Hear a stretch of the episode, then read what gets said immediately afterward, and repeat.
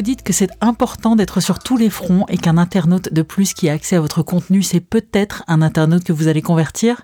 Pourquoi pas? Alors vous ne ménagez pas vos efforts pour communiquer, vous utilisez régulièrement tous vos canaux de communication d'ailleurs, vous rédigez des articles sur votre blog, vous faites des lives sur les réseaux sociaux ou des webinars que vous mettez en ligne ensuite sur votre chaîne YouTube, vous faites des posts, des stories, bref, vous êtes partout. De repos, j'ai besoin. Oui, de repos. Eh bien, bonne nouvelle, vous allez effectivement pouvoir vous reposer. Car s'il est primordial de communiquer, on vous le garantit, ça ne sert à rien d'être partout. Et cela pour plusieurs raisons.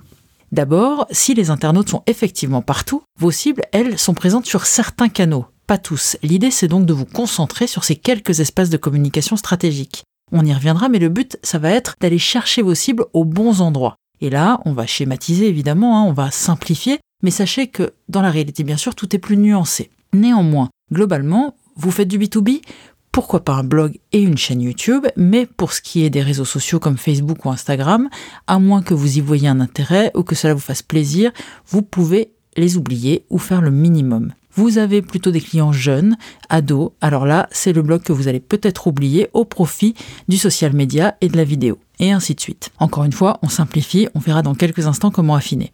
Deuxième raison de ne pas être partout, si on part de ce principe que vos cibles sont présentes sur certains canaux plus que sur d'autres, ça veut dire que vous dépensez plus d'argent que nécessaire sur certains canaux de communication et pas assez sur d'autres. Et ça, c'est dommage. Qu'est-ce que tu cherches, maman? Ah, Je voudrais savoir où il a pourri ses économies. Si je reprends mon exemple du B2B, l'argent que vous dépensez en sponsorisant des posts ou vos pages sur Instagram et Facebook, eh bien, il serait sans doute mieux dépensé sur LinkedIn, par exemple. Enfin, troisième raison de ne pas être partout, si vous faites votre communication tout seul, le temps que vous allouez à celle-ci, ou celui qu'un de vos collaborateurs ou collaboratrices y alloue, c'est exactement la même chose que pour votre argent. Soit vous allez en dépenser beaucoup, de temps et donc d'argent, hein, soit, comme vous ne pouvez pas être partout, vous allez en allouer un peu à chaque canal, mais vous ne serez à fond sur aucun. Concentrez plutôt vos efforts sur des posts de qualité sur un réseau social en particulier, ou sur votre blog, ou sur votre chaîne YouTube. Les résultats s'en ressentiront forcément. Une fois qu'on a dit ça, le point le plus important ici, ça va être notre point numéro 1. Aller où vos cibles se trouvent.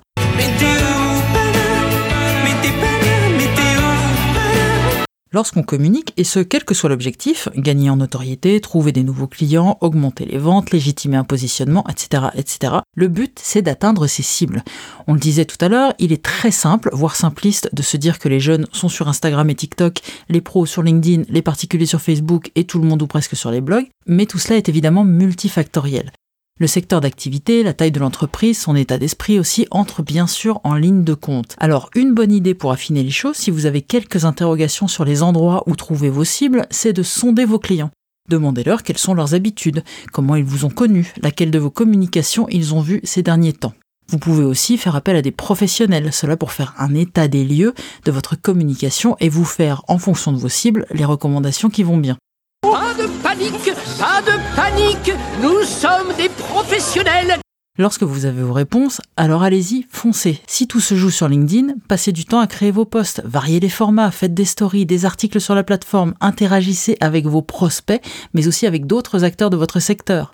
À l'inverse, si c'est votre blog qui vous permet de générer le plus de contacts, alors doublez votre fréquence de publication sur celui-ci et réduisez la voilure sur les réseaux sociaux. Enfin, utilisez les canaux qui vous font plaisir.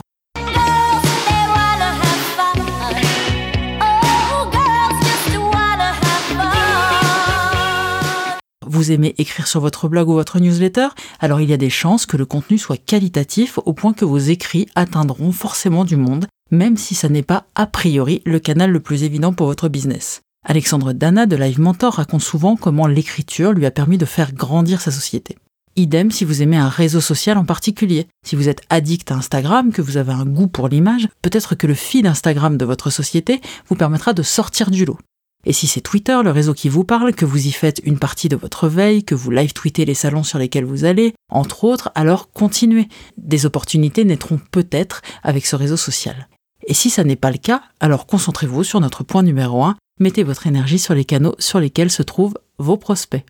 C'était Nadège Folio, merci d'avoir écouté cet épisode. S'il vous a plu, je ne peux que vous encourager à vous abonner au podcast du Diable et dans les détails et pourquoi pas à lui mettre des étoiles et des commentaires sur Apple Podcast, ça nous aide beaucoup. Vous pouvez retrouver cet épisode sur notre site internet dans son format billet de blog avec plein d'infos en plus. Vous pouvez également vous abonner à notre newsletter en vous rendant sur notre site lediableestdanslesdétails.fr. Régulièrement, on vous enverra une sélection d'informations toutes fraîches, de conseils pratiques, de lectures et d'épisodes de podcast tout droit sortis de notre veille. On se retrouve dans deux semaines pour le prochain épisode. Laura vous parlera du newsjacking. À très bientôt!